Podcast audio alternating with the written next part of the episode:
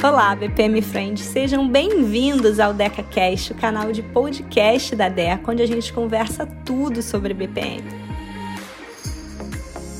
Olá, BPM Girls, eu sou a Norilane e esse é o BPM Girls, mulheres bem-sucedidas na área de gestão, inspirando meninas na computação. E hoje eu estou aqui com a Andrea, nossa entrevistada. Andréia, se apresente para gente. Oi, pessoal, tudo bem? É um prazer estar aqui. Eu sou Andréa Carlesso Loser. Atualmente eu sou gerente de qualificação institucional na ANS, que é a Agência Nacional de Saúde Suplementar, uma instituição pública que regula os planos de saúde no país. Ai, que legal. Andréia, e qual que é o seu curso de formação? Bom, essa história é, é longa, né? Eu, eu já, já tenho 44 anos, não tenho problema com a idade, uhum. então eu me formei em 1999 em odontologia. Uhum. Então, a minha, a minha profissão de graduação realmente é, é, é bem diversa, né? Apesar de eu estar trabalhando numa agência de saúde, uhum. é, o meu uhum. cargo e a minha trajetória na agência é na área de gestão. Uhum. Então, assim, para contar um pouco para vocês a história, né? Eu entrei na, na, na universidade nova, tinha 17 anos, é, sempre fui uma boa aluna, sempre fui é, é, sempre estudei muito, então na hora de escolher a profissão, né, na hora de aquele momento que eu passei pelo vestibular, né, é, era, era muito difícil, para mim foi, uma, foi, foi muito difícil escolher o que, que eu faria, porque eu gostava de muita coisa. Uhum. Então eu pensei em várias alternativas. Eu me lembro a razão que me levou a escolher odontologia, que era uma, era uma, uma afinidade minha com a, com a, com a saúde, né? Eu adorava biologia, química, uhum. e também com a questão prática, né? De, de de, do fazer. Né? A odontologia me encantava por isso, que a gente fazia, a gente tinha a oportunidade de trabalhar ali com as nossas mãos, né? uma, uma, uma profissão muito artesanal. Só que chegou no sétimo período, eu me lembro claramente disso, numa uhum. rodinha assim com os amigos da, da graduação, o sonho de todo mundo era ter um consultório, o meu não. Aí eu falei, opa, alguma coisa está errada. E aí eu fiquei com aquela angústia, né? Cheguei a pensar, ah, será que eu tenho que abandonar o curso, fazer outra carreira? Acho que isso é uma das coisas mais angustiantes que um aluno de graduação passa, né? Uhum. E aí eu não, botei a cabeça no lugar, falei assim, não, vou terminar o meu curso, porque eu gostava, né? Eu uhum. sempre gostei da odontologia. Vou terminar o meu curso e depois vamos ver.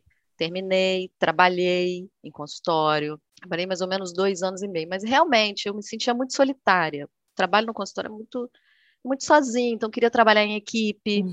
Eu comecei a perceber tudo que eu queria, né? E, e uma outra questão muito importante também, que as minhas inquietudes, as, as questões que eu tinha em relação à saúde, elas não eram resolvidas ali na odontologia. O que eu queria era estudar comportamento de saúde.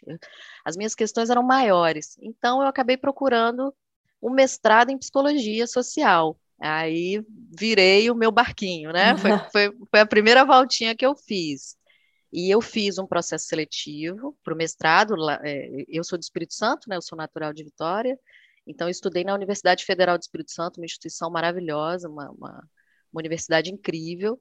E aí eu fiz a, a seleção para o mestrado em psicologia social. Aí eu me encontrei, me encontrei bastante. Foi muito difícil, porque quando você entra no mestrado, o mestrado é uma carreira, é, é, um, é um curso puxado, né? Eu acho que uhum. ele, ele exige muito em termos é, de aprendizado. Então, eu tive que me apropriar de conceitos da graduação em psicologia. Então, eu ia na biblioteca estudar, pedia. Eu tenho muitas amigas na psicologia, pedia indicação, me indica o livro, eu preciso entender isso melhor. Então, assim, foi um período. O meu mestrado foi um, aprendizado muito intenso, mas eu tenho ali uma memória, assim, de realmente é, ter aprendido não só as questões, é, enfim, do curso, né, mas também uma nova forma de aprender, é totalmente diferente. Na odontologia a gente tinha aulas expositivas com muita foto, né? Tinha aqueles, gente, isso é muito uhum. antigo, aqueles carrosséis com, com os slides assim, as diapositivas, a gente ficava vendo os casos clínicos e era aula assim, o professor falava e a gente anotava muito, uhum. né? Era, era essa dinâmica. Na psicologia, não. Psicologia a gente sentava em círculo uhum. e a uhum. gente conversava, trocava ideia de texto. Então, assim, mudou tudo. Foi aquela uhum. volta total. E é, eu queria seguir carreira acadêmica. Ali eu estava convicta. Não, eu quero seguir carreira acadêmica. Ai, ai, que bom que eu me achei. Só que a carreira acadêmica não é fácil. É um, é um público restrito, É, então, assim, eu continuei um pouco no consultório, é, terminei o mestrado, dei aula, e já terminando, eu falei, gente, eu vou ter que ir para o doutorado. É, né? Não estava conseguindo ali uma, uma posição como professora, realmente não é fácil. E outra barreira, né? Que aí eu foi, foi nisso que eu falei, gente, o que, que eu estou fazendo essa carreira mista que eu estou arrumando? Que é, como é difícil, né? Você uhum. encaixar o seu currículo, que é diferente, uhum. nesse mundo nosso, é, que às vezes exige que você tenha. Se você vai prestar um concurso para uma universidade, eles vão querer graduação, mestrado e doutorado na mesma área do conhecimento, né? Uhum. Então, eu comecei a perceber que isso ia ser difícil. Eu comecei a caminhar para um doutorado em epidemiologia e saúde pública, que eu falei, uhum. eu vou uhum. amarrar isso, né? Uhum. Na saúde pública vai me ajudar. E, e aí eu fui, só que eu acabei indo para a Argentina né? O meu, meu marido é argentino, já já já estava casado, a gente se conheceu, bom, mas isso é uma outra história, né? A gente se conheceu num carnaval aqui, num lugar que chama Conceição da Barra, mas a gente já estava casado, ele já morava comigo em Vitória, lá no Espírito Santo. Então a gente foi, né? Só nós dois, sem filhos, e eu fiz contato com a professora do curso de, de é, de odontologia, né, me ofereci, falei assim, olha, eu quero, quero estudar, eu sabia o que eu queria estudar, essa, uhum. essa via do uhum. comportamento saúde, então eu fui, com a cara e com a coragem, eu fui lá para Buenos Aires, cheguei lá, bati na porta, oi professora, sou eu, é, é, sempre assim, né, eu nunca tive medo de, de entrar nesses ambientes novos, uhum. essa é uma característica muito minha, mas foi maravilhoso também, porque eu fui acolhida, entrei numa área nova do conhecimento, e aí, quando eu estava para concluir o meu doutorado, é, faltava pouco, minha irmã, minha irmã é juíza do trabalho, fez concurso, e ela começou a me estimular a fazer concurso público. Ela falou assim: olha, você precisa fazer concurso, né? É, acha, acha uma carreira dentro do serviço público. Eu acho que ela sentia isso. Eu, eu, eu tinha essa coisa de não, não querer trabalhar para a iniciativa privada. Inclusive uhum. no consultório, eu tive. Eu era uma péssima gestora, gente, de consultório. Essa é a verdade, eu preciso admitir.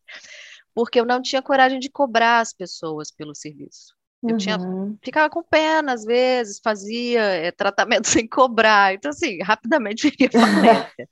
então, eu percebi que eu não tinha dom, mas eu queria, sim, o serviço público.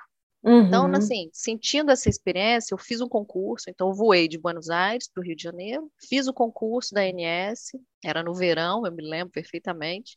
Passei, né? Me chamaram, e quando me chamaram foi muito coincidente, eu estava terminando o doutorado, estava na minha próximo da minha defesa. E aí a gente veio, a gente veio para o Rio, eu não sou carioca, nós viemos para cá e estou aqui desde 2008 né? É, então, falando do seu mestrado, do seu, da sua graduação, do seu mestrado, do, do, seu doutorado, isso tudo então engloba a sua transição para uma área de gestão numa empresa pública hoje, né? Uma história é, isso. grande e, longa. Ah, longa, ah. é, porque assim, quando eu entrei na, na, agência, Agência Nacional de Saúde Suplementar, eu fui entender o que, que era regulação, que a agência uhum. trabalha com regulação. Então, eu cheguei com a expectativa de trabalhar uma área finalística, né, uhum. com regulação. Regulação é um, é um campo novo, é complexo, é multidisciplinar, então estava animadíssimo. Só que eu fui lotada na diretoria de gestão.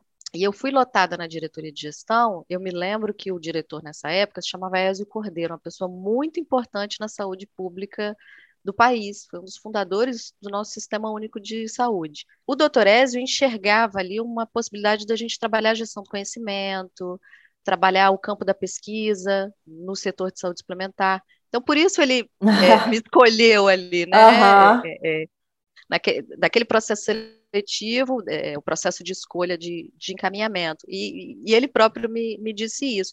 Só que aí na, na, na, área de gestão, eu comecei a estudar, comecei a me interessar. Uhum.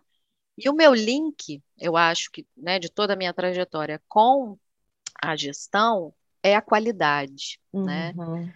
Então, assim, tanto no meu, é, é, no meu doutorado no meu mostra, e no meu mestrado, eu tangenciei esse ponto da qualidade. E uhum. qualidade tem muito a ver com gestão, né? Uhum. Então, eu comecei a trabalhar na agência com a gestão, a qualidade. Eu fui cruzando esses, esses, essas áreas do conhecimento e fui uhum. aprendendo. Eu me formei uhum. gestora na ANS. Eu comecei a fazer curso de processos, de projeto, de gestão. Uhum. A, a, a, agência é um lugar maravilhoso para trabalhar. A gente tem uma possibilidade de desenvolvimento lá muito grande. É, eu, eu amo a minha instituição, é, de verdade, né? Então, que legal. Desenvolvi, é, desenvolvi ali é, é, de servidora depois, em 2012, eu passei a coordenadora, né? Uhum. Tive, tive, um upgrade. Depois, em 2017, se eu não me engano, eu é, fui promovida é, a gerente. Uhum. E como que foi a sua aproximação com a área de BPM? Como que chegou até isso? Ah, bom, ah, eu, eu, eu acho a área importantíssima. É, quando, quando eu comecei a estudar gestão, eu acho que as coisas que brilharam para mim foi a área de processos, né? Uhum. É, eu enxergo a área de processos como uma grande é, oportunidade para a qualidade da gestão. Sabe, sabe, aquela coisa assim que você fala assim, gente, eu preciso arrumar isso aqui, mas por onde é que eu começo? Uhum. né? Uhum. E eu acho que é a área de processos. Eu acho que uma, assim, a gente, é, às vezes eu falo isso para minha equipe, a gente pode ter uma instituição, um conjunto de pessoas organizadas hierarquicamente, Agora, para a gente ser uma organização, a gente tem que entender o que a gente faz, para quem uhum. a gente uhum. faz, o propósito, e, é, e, e esses elementos, eu acho que ele, o, o contorno né, disso está muito na área de processos. Uhum. Claro que você tem processo e você tem projeto, são, são coisas diferentes, mas o processo, mais numa instituição pública, a gente precisa jogar luz para que a gente seja organizado e para a gente entender o que a gente está fazendo. E mais uhum. ainda, é, é, no serviço público, para quem que a gente está fazendo. Uhum. Então, eu acho que a área de processos consegue dar, consegue ajudar a gente a levar essas questões. Andréia, e como que é um escritório de processos numa empresa pública? Como que é o seu dia a dia no escritório de processos? É, é, é desafiador. É desafiador, porque eu acho que é uma atividade que compete um pouco, né, é, é, com é, as atividades que aquela pessoa tem, né, digamos assim, na sua área de lotação, né? Eu acho que a gente tem uma mudança de mentalidade, a gente está num processo de transformação digital, né? É, é, inclusive, eu estou trabalhando muito com isso. Hoje eu sou gerente de projeto de transformação digital da ANS. Então, assim, o que, que eu vejo? A gente está num processo de mudança muito veloz. Trazer as pessoas para esse processo, eu acho que é bem difícil. Né? Então, assim, você tirar, você ajudar as pessoas a entenderem que elas precisam mudar seu, a sua forma de trabalhar, a sua forma de interagir, a sua forma de entregar, eu acho que é bem difícil. Então, uhum. acho que a gente tem que uhum. ser muito tranquilo, né? Tem que ser muito parceiro, é, não pode ser na via da, da, da cobrança, né? É, no mestrado eu estudei um autor que chama Sidman. Ele tem um livro que chama Coerção. Lá no mestrado, foi em 2001, né? O mestrado foi de 2001 a 2003. E eu aprendi ali a importância das relações de cooperação. Então, assim, é, é, é, e agora eu acho que essas relações de cooperação estão evidentes na, na, na sociedade. Eu acho que o digital trouxe muito isso para a gente, uhum. né? Eu vejo a minha filha aqui nas aulas online, como as crianças têm essa capacidade de cooperar, como, como que essa interação virtual promove isso de uma maneira que eu acho que é diferente das gerações anteriores, né? uhum. né? É, é, toda essa transição de trabalho presencial para o trabalho remoto e agora a gente caminhando para o trabalho híbrido, eu acho que tudo isso tem por trás aí esse pano de fundo a gente dá esse valor às, às relações de cooperação. Então, o dia a dia é muito esse, marcado por estabelecer esse tipo de relação no trabalho e para dar o, o, valor, né? Que eu acho que as pessoas muitas vezes não enxergam. Estão ali focadas na sua atividade, poxa, mas eu tenho que parar para organizar o meu processo? Por quê? Para quê? Uhum. Eu acho que esse é um grande desafio que é, as pessoas que trabalham com, com uhum. o processo enfrentam. Uhum. E falando de desafio, qual foi o seu maior obstáculo na área de BPM e qual foi a maior realização? Ah, eu acho que pensando assim, né, na, na, na agência, é, a gente teve um momento que foi muito marcante. É, a gente queria muito, né, eu, eu, ainda não era gerente e nem coordenadora, mas assim, dentro da equipe, né, a agência queria. A agência é uma instituição é, jovem, né? A gente uhum. tem aí 20, 21 anos, né? Somos, somos jovens. Então, várias tentativas foram feitas em relação a, a, gerenciamento de processo, muito com base em contratação de consultoria. Então, o caminho que estava sendo trilhado era isso: vamos contratar uma consultoria para vir aqui mapear os nossos processos. E isso não andava, né? É, a contratação pública é, é, difícil e realmente tem que ser um processo estruturado, é, é, né? Dinheiro público é muito importante, a gente tem que ter esse, esse vetor. Então, de repente, uma pessoa da equipe deu uma ideia que, que assim, rapidamente a equipe encampou que era inverter a lógica. Em vez da gente chegar nas áreas dizendo, ó, oh, nós vamos mapear os seus processos, a gente inverteu, a gente colocou os mapas como um serviço. Então a gente oferecia, uhum. vocês querem mapear os seus processos? e as pessoas solicitavam. E, e, assim, esse, esse foi um, um momento importante, foi um obstáculo que a gente venceu, que era essa resistência, né? Essa entender esse valor. A gente virou o jogo e a gente começou a mapear. Então, assim, começou o mapeamento de processo na agência, as pessoas começaram a ver valor na criação daqueles mapas. E isso caminhou bem, até que chegou é, o momento que a gente está agora, né? Que, mas isso foi um pouco antes da, da pandemia, que a gente percebeu que isso não estava mais suficiente. A gente queria avançar mais. E agora eu acho que a gente está nesse segundo momento. E agora o desafio é outro: o desafio é a gente aumentar, a gente expandir a nossa capacidade, atuar mais em análise e melhoria, uhum. atuar na transformação digital. Então, assim, o, o, o, bacana é isso, né? A gente vai enxergando, vai tendo os novos desafios. É, é, eu aprendi com, com é, nos estudos de Piaget que a gente, para construir conhecimento, tem uma desconstrução, é construção e desconstrução, né? Então a gente vai ali para crescer. Uhum. E, e, e, não é fácil, mas a gente. A aprender a aprender, né? Exatamente. é. E tem um obstáculo, algo que foi marcante na sua carreira, trabalhando com processo, que você possa relatar para gente? Ah, eu acho que os desafios são cotidianos, uhum. né? Eu acho que, que, que são pequenas vitórias, é, uhum. é, sempre é, desafio de formar equipe, uhum. às vezes, que não é fácil, e quando a gente uhum. consegue, a gente, ai, ah, que bom, e, e assim, eu, eu, eu enxergo muito isso, né? Uhum. É, o desafio cotidiano é aquele desafio que a gente tem que encarar como uma coisa bacana, né? Uhum. É, é, e andar junto com a, com a equipe mesmo. Uhum. É isso aí, disso tudo. E você tem alguma definição de BPM para você? O que, que é o BPM para você, particularmente? Você sabe ah, dizer? Ah, eu acho que está muito relacionado a essa questão da organização, sabe? Uhum organização, é o conhecimento, é a possibilidade de melhoria, mas eu, eu, eu enxergo muito, se eu pudesse resumir uma palavra, acho que é isso, é organização. É você conseguir ver como as coisas acontecem, né? Eu acho que a gente na vida tem que ser muito curioso. Uhum. A gente tem que uhum. perguntar, é, é, a gente tem que questionar. Não ter vergonha de perguntar, né? É, para que, que eu faço isso? É. Né? Porque é, é, é aquela coisa, né? As pessoas às vezes passam a vida inteira fazendo uma coisa, mas por que que você faz, né? Uhum. Acho que é, sua Suna resume bem isso no Alto da Compadecida, né? Não ah. sei, só sei que é assim. é verdade. Fala uma, uma frase dessa. Então, assim, eu, é, eu, eu acho que tem essa relação com organização e com curiosidade, sabe? Com, uhum. com questionar mesmo questionar uhum. para melhorar. E a gente tem feito né, esse projeto com a ideia de trazer mais mulheres para a área de BPM. Como que você vê a participação feminina nessa área de BPM? Ah, eu acho o projeto de vocês fantástico. Eu ouvi é, o podcast, né, antes e foi uma honra ter sido convidada, estou muito feliz. É, eu sou mãe de duas meninas, né, então, assim, eu, eu vejo essa importância. Eu acho que a área de uhum. gestão, uhum é uma área que tem muito potencial para as mulheres, né?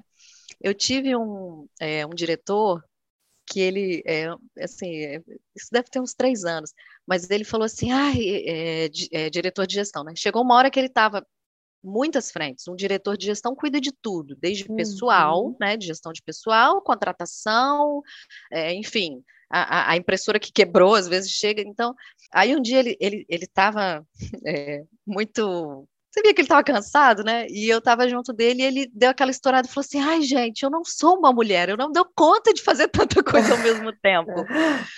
e aí eu caí na gargalhada com ele, né? E, e, mas nessa hora a gente até conversou e me deu um estalo. Eu falei: olha só, esse uhum. campo é nosso, uhum. porque a gente consegue fazer isso, uhum. né? A uhum. gente consegue, a gente a gente está ligado em vários canais. É cansativo, é exaustivo, mas eu acho que a mulher tem essa capacidade, né? Uhum. De estar tá ali. Eu acho que tem potência, né? Eu uhum. nunca duvidei é, da minha capacidade por ser mulher, apesar de que a gente sente que muitas vezes a gente tem barreira, né? Meu marido uma vez me falou ele, ele fica só olhando, né? Às vezes ele. E nós somos muito parceiros, estamos casados há 20 anos já. Nossa, é. legal. e uma vez ele falou para mim: cuidado, cuidado, porque os homens gostam muito de ver as mulheres trabalhando, né? Meio que assim, é, uhum. eles delegam, acho que muito mais do que do que deveriam, né? Uhum. Então, assim, são coisas para a gente ficar atenta. Eu acho que a gente Sim. tem que ser atenta. Acho que a gente não pode deixar de aproveitar as oportunidades, mas nem por isso, para a gente ganhar o espaço, eu acho que a gente tem que fazer pelos homens, né? Eu acho que todos temos é, é, espaço, né? E a gente tem que realmente é, vencer essas barreiras com tranquilidade, né? Uhum. Sendo quem a gente é, aproveitando a nossa, a nossa habilidade de ser multitarefas, mas sem entrar no esgotamento. Acho Sim. muito importante. Sim. Aquela coisa de que a mulher vira uma sofredora eterna. Ai, meu Deus, eu tenho que fazer tudo. Não, você não tem que fazer tudo, né? uhum. né? Você tem que dividir é, o trabalho e mostrar o seu valor e o seu potencial na medida de qualquer outro trabalhador, né? Sim, sim. Então, acho que é uma preocupação. Uhum. Esse projeto fala muito de inspiração, né? Mulheres inspirando outras mulheres. É, você, como nossa convidada, vai inspirar muitas outras meninas também. Você tem alguém ou algo que te inspira profissionalmente? Ah, eu acho que muita gente me inspirou, né? Principalmente é, meus professores. Eu trabalhei com tanta gente boa. A minha orientadora de mestrado, professora Sônia, Sônia Numa, mulher fantástica, me ensinou muito. É, e eu procuro muita inspiração, assim, acho que na arte, né? A gente uhum. é, é, a gente não pode parar e nem, e nem se concentrar em aí ah, vou estudar só a técnica, né? Eu acho que a gente perde tanto com isso. Uhum. Então, assim, uhum. acho que a gente tem que buscar é, é, é, inspiração em, em outras áreas também, senão a gente fica chato, né? Pessoa que só fala daquilo, da técnica do trabalho trabalho. É, é, então, assim, eu acho que buscar inspiração em tudo que é bonito, em tudo que é bacana, em tudo que agrega. Né, é, e aí tem milhões de pessoas, assim, muita gente que, que, que dá para citar, né? Mas eu acho que a arte é o que inspira a vida mesmo, né? Meio clichê, mas, mas eu acho que agrega muito, né? Uhum. É, no nosso, assim, no nosso cotidiano, né? A gente precisa beber de várias fontes. Sim. Tem um conceito bacana de repertório que é isso, para gente, a gente estar tá atuando e, e, tendo ideias, propondo é, soluções, a gente precisa ter um repertório, né? uhum. né? Então, quando a gente lê sobre vários assuntos, é, e a gente começa a ligar os pontinhos, né? E, e, e aí eu vou fazer um, uma ponte aqui com a minha formação eu fui estudando tanta coisa e, e, hoje eu percebo como é bacana você ter esse olhar sistêmico. Poxa, na, na minha banca de doutorado eu tinha um antropólogo, porque eu fiz ali uma ponte é, da epidemiologia com comportamento, é, com sociedade. Então, assim, como é bacana isso, né? Você, uhum. você beber de todas essas fontes. Uhum. Eu acho que a inspiração boa é essa. Legal. E para quem e para quem está começando agora, está se interessando por BPM, quer aprender mais, estudar mais, por onde você indica essas pessoas começarem? O que estudar? Qual curso fazer? Ah, eu acho que está acontecendo um movimento muito bacana com essa com essa nossa é, transformação digital tão acelerada, uhum. que são esses eventos online. Uhum. É, eu tenho uma rotina aqui que eu vou compartilhar com vocês. É, quando começou a pandemia, eu, eu, sempre gostei de fazer exercício, né? Uhum. E aí parei de ir para academia, porque eu acho academia super contaminação. Como epidemiologista, eu, eu me vetei de ir para academia. Olha o recado aí, né, para o pessoal que está assistindo a gente. É, é. O dentista ele é um profissional que estuda muito biossegurança, né? Uhum. É, o consultório é um lugar muito controlado, então saliva, suor é altamente contaminante. Uhum. A gente tem que ter cuidado. É, é, mas assim, aí eu comprei uma esteira para mim aqui, botei aqui, eu, eu, eu moro numa casa, e é o meu momento de capacitação. Então, todo dia, a minha filha acorda às 7 horas da manhã para ir para a escola. É, a escola é online, né? Uhum. Para ir para a escola. E eu acordo com ela, né? Para dar aquele denguinho de mãe, fazer o café. E aí eu vou para a esteira, umas oito, assim. E aí, ó, aqui, podcast, escuto conteúdo. Uma hora de capacitação enquanto eu estou na esteira.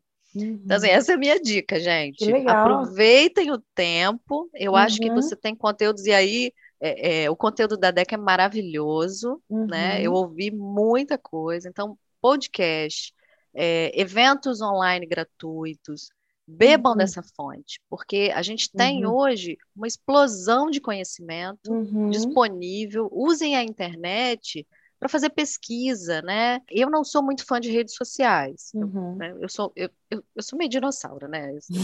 Como disse uma amiga minha, é, é, a gente é geração Barça, né? De, de, de, enciclopédia. Então, assim, eu não sou muito de rede social, Facebook. Eu uso o meu tempo de internet para fazer pesquisa.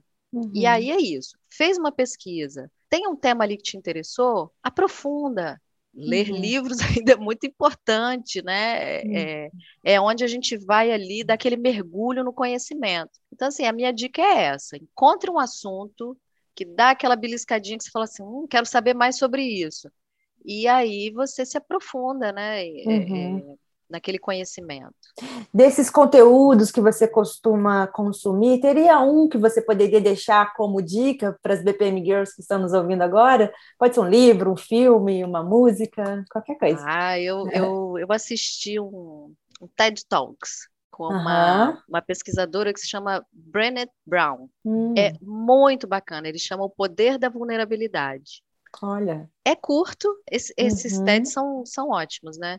Uhum. Mas, assim, ela traz uma visão é, que me fez lembrar muito da minha, da minha trajetória enquanto pesquisadora, né? É, eu acho que a gente, na ciência, a gente é muito focado nos dados. A minha, a minha orientadora de doutorado falava assim: na ciência dura, assim, né? A matemática, a estatística. Uhum. E os dados, eles podem ser analisados e devem ser analisados de forma qualitativa também. Você tem essa, esses dois lados, né, de estudar o quantitativo e o qualitativo. E essa palestra da, da, do poder da vulnerabilidade, da, da Brené Brown, trabalha um pouco isso. Tem, tem uma hora que ela fala assim que a, é, analisar qualitativamente os dados é como ver a alma daqueles dados, né? Então, assim, é muito bacana. E ela fala dessa questão da vulnerabilidade. Ela é uma pessoa uhum. das ciências sociais, mas ela, ela faz essa amarração. E, assim, eu achei super inspirador uhum. para quem gosta de pesquisa, né? Para fazer essa ponte, né? Entre o que é a importância das ciências sociais, com a importância da pesquisa, é, é, é bem bacana. E filme, gente, eu adoro os filmes argentinos. Adoro, adoro, sou suspeita. É, acho que tem vários que são bem inspiradores, né? Tem um que eu adoro, se chama é, Relatos Selvagens. Acho maravilhoso. Acho que é inspirador para a gente ter essa visão crítica que a gente tem que ter da sociedade. Uhum. É, a, gente, a gente precisa desenvolver isso. E a arte é, é, é a melhor forma mesmo né? Muito bom. E assim, uhum. de material técnico, eu vou, eu vou, eu sou fã da Deca, né? Eu, eu acho que é uma, um ótimo, ela, ela consegue trazer de forma muito didática e dá para você aprender, depois se aprofundar, né? Uhum. Se eu for falar uhum. de conteúdo técnico, para mim ela hoje ela é, é uma Ótima referência. Excelentes dicas, muito boas dicas. Já vou pesquisar assim que a gente encerrar aqui. Andréia, e se as pessoas quiserem te encontrar na internet, saber mais sobre o seu trabalho, como que elas fazem para te, te achar? Ah, eu, eu é, tenho um perfil né, no, no, no, LinkedIn, meu nome, jogando meu nome lá vocês me acham. É, tem também o contato via agência, né? É, a agência uhum. tem uma página no gov.br. Uhum. Também tem e-mail disponível. Enfim, a gente se encontra, né? Agora, agora pelas redes tá, tá, tá fácil, né, de encontrar. E, e assim, quem quiser pode fazer contato. É, muitas uhum. vezes a gente precisa, às vezes, trocar uma ideia com alguém. Eu estou completamente à disposição das meninas que estejam trilhando esse caminho. É isso mesmo, a gente tem que se apoiar, né? A gente precisa do entusiasmo umas das outras, do apoio. Uhum. E podem contar comigo. Muito legal. Então é só procurar por Andréia Carlesso Lozer. É, é, Car... é assim que pronuncia? Carlesso Lozer. Carlesso Lozer. É. Então, é. Só procurar lá, pessoal, que acha a Andréia. Eu fico à disposição mesmo. Né? Ah. Acho o projeto super valoroso e, e, e fico muito feliz de contribuir. Então é isso. Muito obrigada, Andréia. Muito obrigada a todos que estão nos ouvindo agora. Um beijo e até a próxima. Valeu! Para não perder nenhum episódio do DecaCast, não esquece de seguir no Spotify, assinar no iTunes, marcar as suas cinco estrelinhas, manda o seu feedback pelas nossas redes sociais e a gente se fala no próximo episódio.